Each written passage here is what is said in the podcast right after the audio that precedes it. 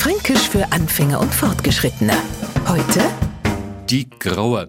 Wir Franken können echt froh sein, dass Viecher nicht reden können. Die denen uns was erzählen. Grauer denner uns nix. Das sind einfach Vögel, die umeinander fliegen, durch die Wiesen hupfen und sie halt freier, dass da sind.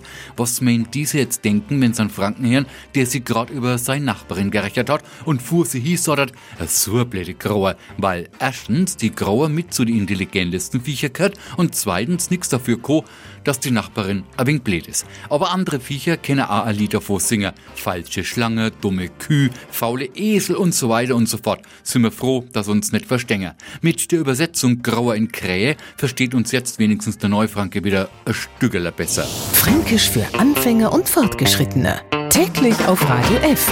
Und alle Folgen als Podcast auf podu.de.